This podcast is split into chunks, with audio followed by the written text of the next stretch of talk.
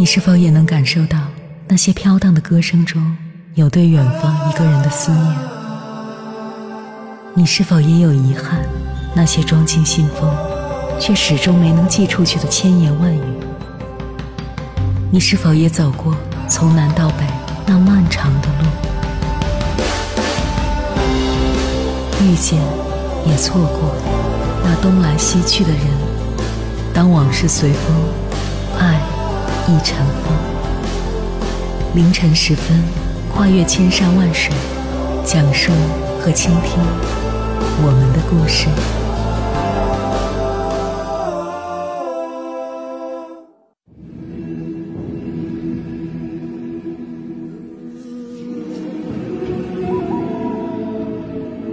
欢迎回来，各位夜行者，这里是正在直播的中国交通广播，千山万水只为你，深夜不孤单。我是迎波，绰号鸭先生。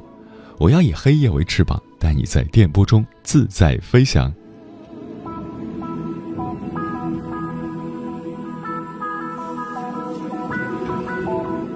为什么有的人缺少建立人际边界的能力？因为心智不够成熟。所谓的心智不够成熟，是指对社会和人际的认识不够深刻，人际经验和社会阅历非常少。这一般跟父母的教育和人际经验有关。成熟的心智建立在良好的自我认知的基础上，即一个人要明确的认识到自己是谁，自己的核心能力和特点是什么，内心有一个笃定的核，这个核是不管外界如何变化，它都会是稳定存在的不动的东西。类似一种心理上的锚。有了这个锚，一个人的心理状态才会趋于平和稳定，才会有多余的精力去分析外界的变化，才会知道怎么去控制自己的情绪和对外界的反应，才会在任何与人互动的过程中了解到自己需要什么，底线是什么，可以互换到什么。而如果缺少了这个毛，一个人对外界的反应基本就是本能反应。他无法洞察别人的动机，也就是说，如果别人要他哭，只要做出可以让他哭的事情，他就真的会中招，真的会哭。这就是被外界操控，也是人际间的欺负、霸凌之所以会发生的条件。要知道，没有自我的人最容易被外界操控。没有自我的一个常见的表现就是缺乏安全感，内心不笃定。你会向外界传递一种。我很不安，我不够安定的信息。为了平息这种不安定感，你会过度看重人际评价，过度依赖讨好别人，因为你不确定自己究竟是好的还是坏的，你时刻需要别人给你确认和反馈，并且时刻担心受到不好的反馈和评价。但遗憾的是，你越传递这种我很不安、我不够安定的信息，就越容易引来别人的侵犯。那些人际关系中积累了大量阴暗能量的人，急需要甩掉自己内心的暗黑能量，而你，往往就被选定当做他们处理自己负面能量的替罪羊。这就是为什么有的人会热衷于欺负别人，因为欺负别人能平衡自己内心的负面能量，帮他恢复自己不够好的心理认知平衡。通过欺负你，他把自己内心阴暗的感受、不好的东西都甩出去了，而你。却成了这些东西的承受者。接下来跟朋友们分享的文章，名字叫《一个人是否成熟，就看他被欺负时的样子》，作者剑圣喵大师。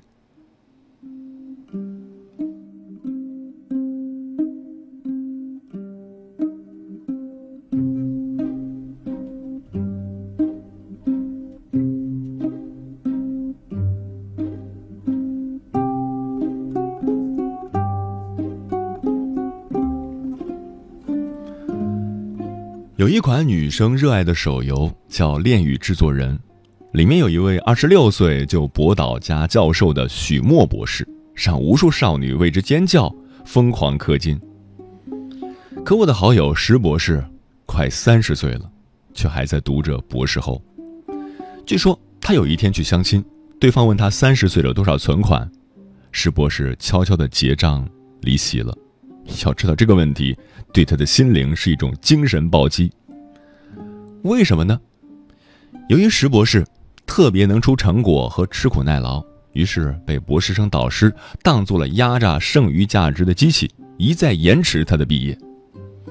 他带领着众多师弟师妹，在导师自己开的公司里从事所谓的实习活动，然而他们的团队拿到的报酬与外面市场上的团队相比的话，只有人家的三十分之一不到。他的论文成果早就够毕业条件了，可依旧被导师拖着不毕业。后来实在没有办法，导师让他毕业了，却又被导师逼着在博士后站卖苦力。石博士出身寒门，家里十分困难，还有一个妹妹等着他攻读书。他多次向导师提出自己想去高校教书的请求，都被导师否决了。导师甚至威胁他。自己打一个招呼，就可以让石博士在学术界名声扫地。石博士一度自我怀疑自己是不是笨，达不到学校的毕业标准。终于有一天，石博士发现，自己被导师绑着，不是因为他创新能力不足，也不是因为他深受导师赏识，而是因为他比起其他人来，更愿意付出一切来换那一纸文凭。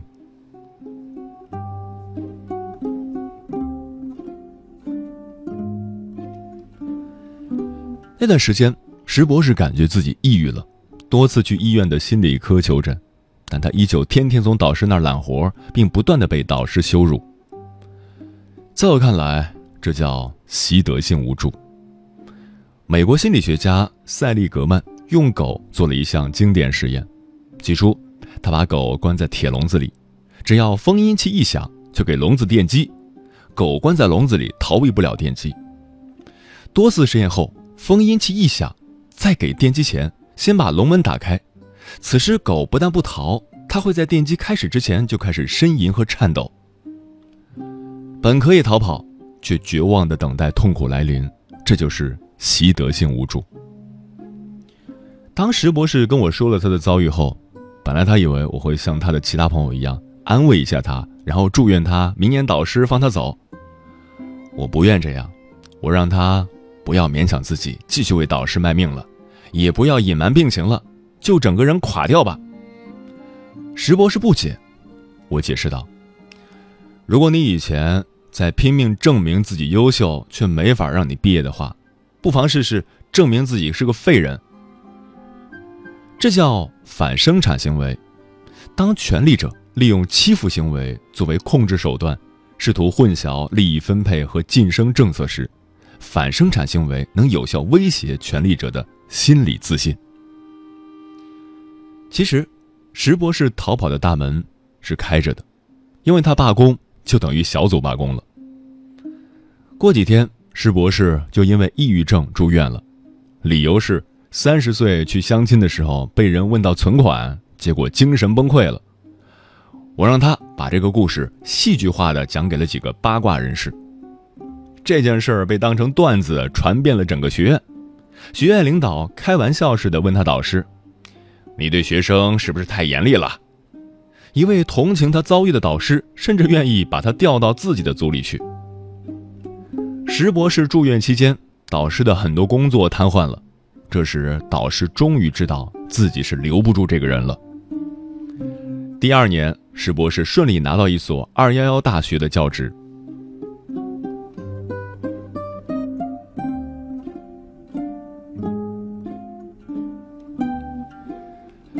情绪不成熟的人，他在被欺负时，他大脑中总是思考一个问题：他为什么这么对我？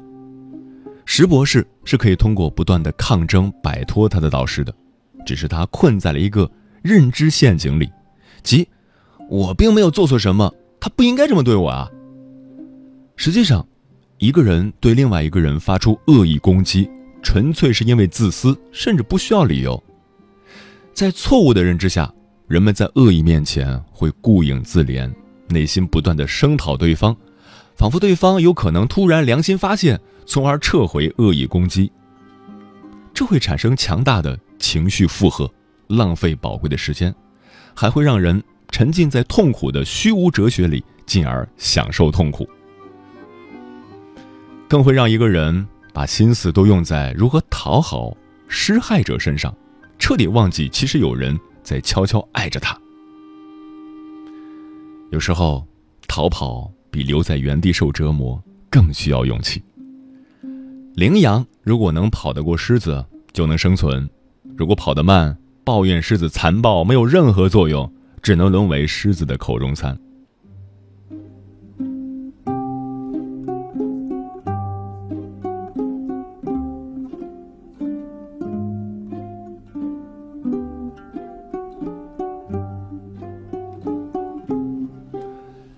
欺负人不算一种本事，当学会战术性的被欺负，绝对是一种天大的本事。《其经》十三篇中有云：“古之善礼者不失，善施者不臣，善臣者不战，善战者不败，善败者不亡。”善败者不亡是一个人战术的最高境界。他的意思是，在强大力量面对时，不要拒绝失败，你得学会失败。不会被打得丢盔弃甲，被人欺负时不会被打得遍体鳞伤。诸葛亮在《汉书》中为“善败者不亡”增加了新的解释：遇上失败要抛弃自己的自尊心，利用现有条件反击，或者向敌人的敌人求助。他举了楚昭王被吴国打败、逃秦借兵的例子。实际上，真正把这个战术用到极致的是诸葛亮一生的敌人司马懿。司马懿说过：“一心只想着赢的人，就真的能赢到最后吗？打仗先要学的是善败，败而不耻，败而不伤，才真的能笑到最后。”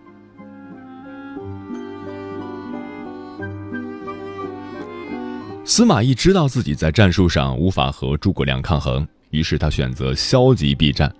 每次诸葛亮都能在局部地区小胜，但是诸葛亮七次北伐。都没有办法赢得主导战局的军事成果，最终病死在五丈原，蜀国也耗尽国力。诸葛亮曾经打败曹真后，写信羞辱他，曹真直接被气死。当诸葛亮因为司马懿避战，派人送去女装羞辱司马懿时，司马懿却淡定的穿上，更在渭水边吟诵起了《出师表》。这一神补刀，反而伤到了诸葛亮。诸葛亮想起自己的雄心壮志，想起刘备的恩情，而司马懿居然死猪不怕开水烫，硬是躲着不出来，自己根本伤不了他。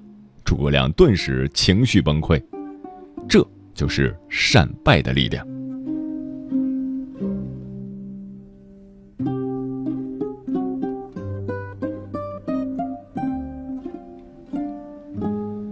教育界有一个难题，即。孩子被欺负时，要不要教他打回去？打回去吧，会让孩子变得暴力，说不定孩子还会受到更多的伤害。亲自去威胁对面吧，有那么点不体面，还会激化矛盾。不打回去吧，孩子内心非常的委屈，还显得自己不站在孩子这边，胆小怕事儿。我们不妨教育孩子善败，即我们有什么样的战术可以避免自己与力量强大的敌人正面对抗。又可以在这个过程中减弱对方的实力，减少自己的损伤。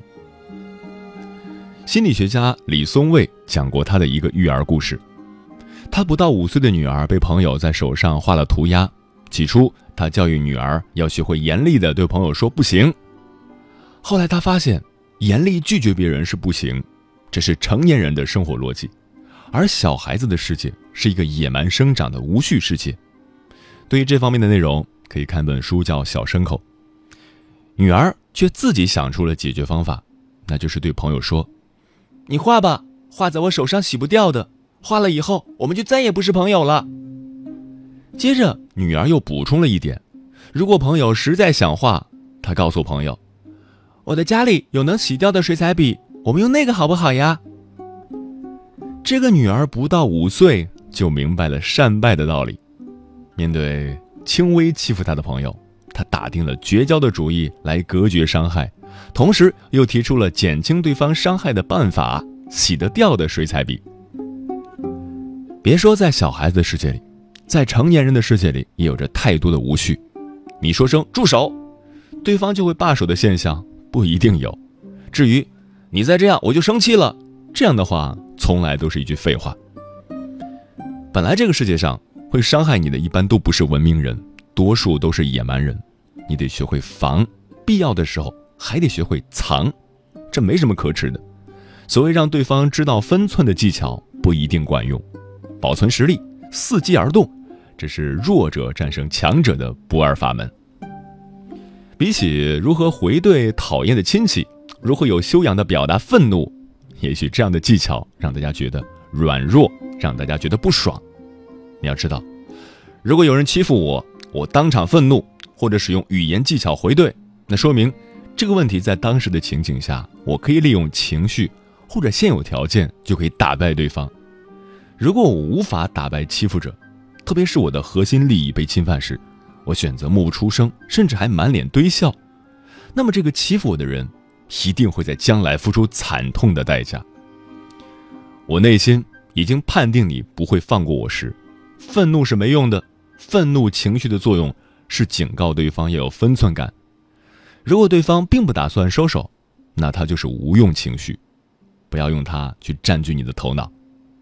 我的头脑要留住足够的空间，寻找你的弱点。寻找我的盟友，我见到你我就绕道走，不是因为我怕你，是因为此时的我尚不具力量打击你。我惦记着你，但我不想你惦记着我。我希望你忘了我，去撕咬你的其他敌人，把你的后背露出来。被欺负不是一件礼物，但韬光养晦后的反击就是一件大大的礼物。胜败这件事儿从来都没有光荣和耻辱。只有夺走与失去。二战时，最英勇的指挥官在最艰难的任务前，都会跟士兵如此训话：这次任务只有两种结果，牺牲或者更多的牺牲，所以你们有三条命令：一，活下去；二，坚持活下去；三，活下去，藏起来，然后伺机消灭对方。我想，这就是最成熟的人。在面对真正的欺负时，最该有的情商。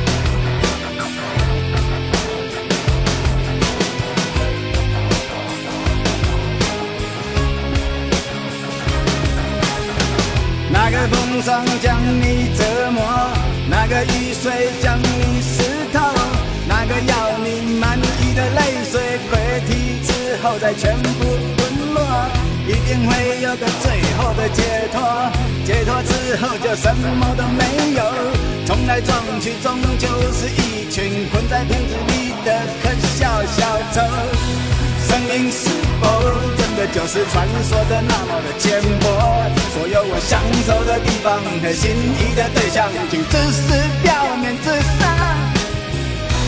苦痛的路，或许真的会有个尽头。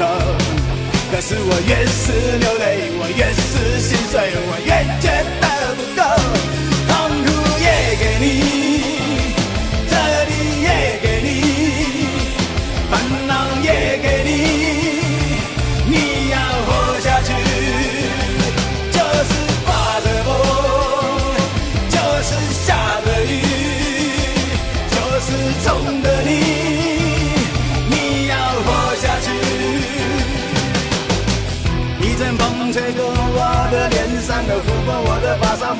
落细雨两三滴，化成一张巨大黑色的脸，哈哈，叫我现在就是危险。苦痛的路，或许真的会有那么一个尽头，可是我越是流泪，我越是心碎，我越觉得不够。痛苦也给你，这里也给你，烦恼也给。你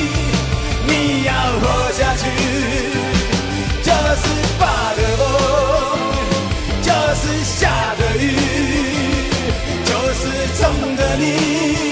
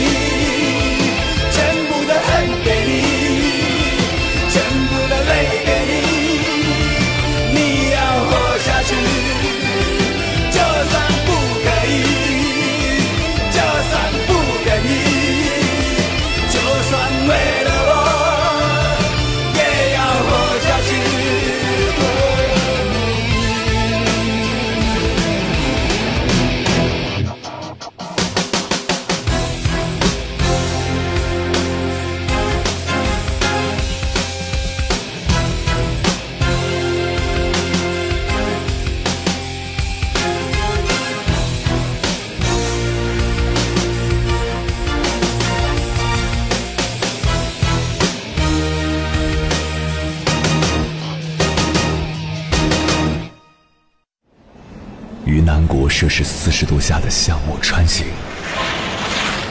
在冰城零下三十度的中央大街漫步，往十里洋场听罢一曲天涯歌女，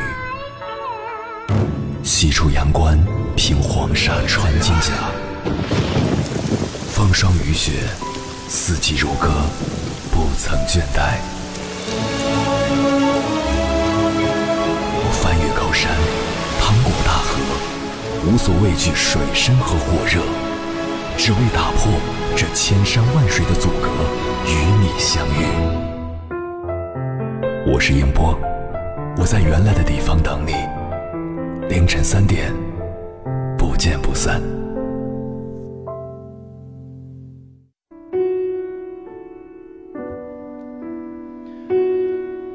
关于如何应对他人的欺负，听友幽暗冰林做了一个形象的比喻。他说，要到达一目的地，途中有一捷径，但这个捷径上有一大深坑，难以跨越，稍有不慎就会栽入其坑。明明能够绕道而行，却为了节省力气和时间，又抱着侥幸的心理选择了那一捷径，但最终还是没有逃脱，继而跌入其中。有些伤害是蓄谋已久的，这在于自己如何取舍。面对突如其来的欺负，分析局势，能反抗则反抗，若难以反抗，先忍耐着，事后再利用有效的方式去解决。之后一定要避免承受类似的欺负。人际关系学中有一个黄金法则是：我们想要别人怎么对我们，我们就要怎么对别人。但是，人际关系还有一个黄铜法则，意思是，如果别人怎么对我们，我们就怎么对待别人。这强调的是，人际关系有时也会是一种博弈，在这种博弈中，我们可以先根据黄金法则去相信人，一旦对方欺骗我们，我们也无需让自己还要选择相信他，有选择的相信，懂得分辨，这是对我们自我最好的一种保护方式。而我们要想不被欺侮，更重要的是懂得万事万物皆有度，可以善良。但切记不要毫无底线原则的善良，可以谦卑，但切记不要一味的退让，忘记自己的内心需求。一定要有气场，无论如何，学会为自己发声，告诉对方你的权利，要懂得为自己争取。对待朋友，请记住要选择值得信任与靠谱的人交往，而不是毫无原则的相信任何人。这是避免我们被欺负的关键。也是得到他人信赖与尊重的重要法则。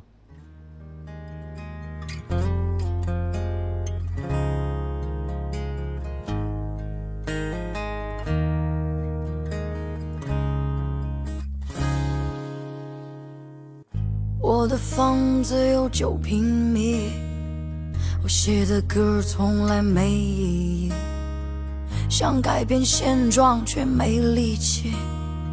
想工作了，却受排挤。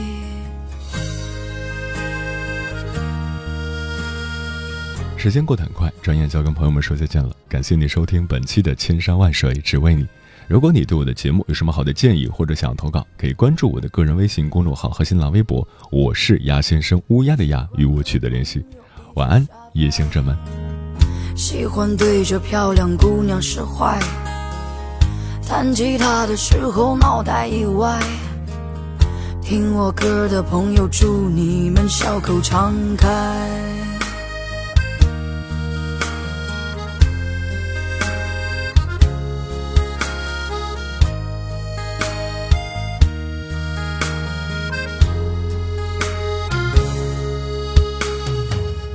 你的生活是不比方不比车，比谁老爸？挣钱多，我的生活是省下来活下去，骑着车子去酒吧，该生生，该花花。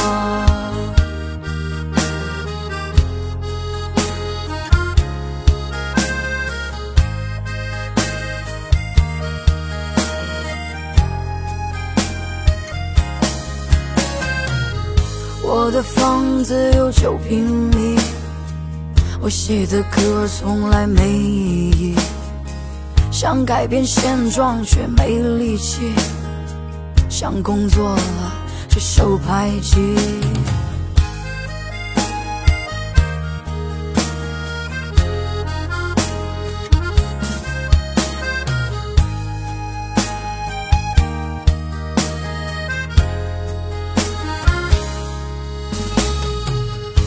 喜欢和朋友一起瞎掰，喜欢对着漂亮姑娘使坏。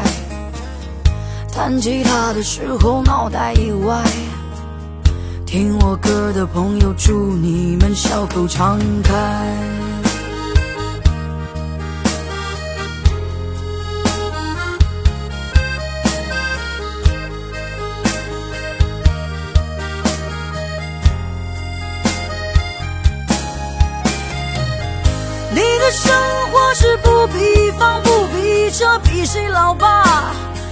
钱多。我的生活是生下来活下去，骑着车子去酒吧该省省，该花花。你的生活是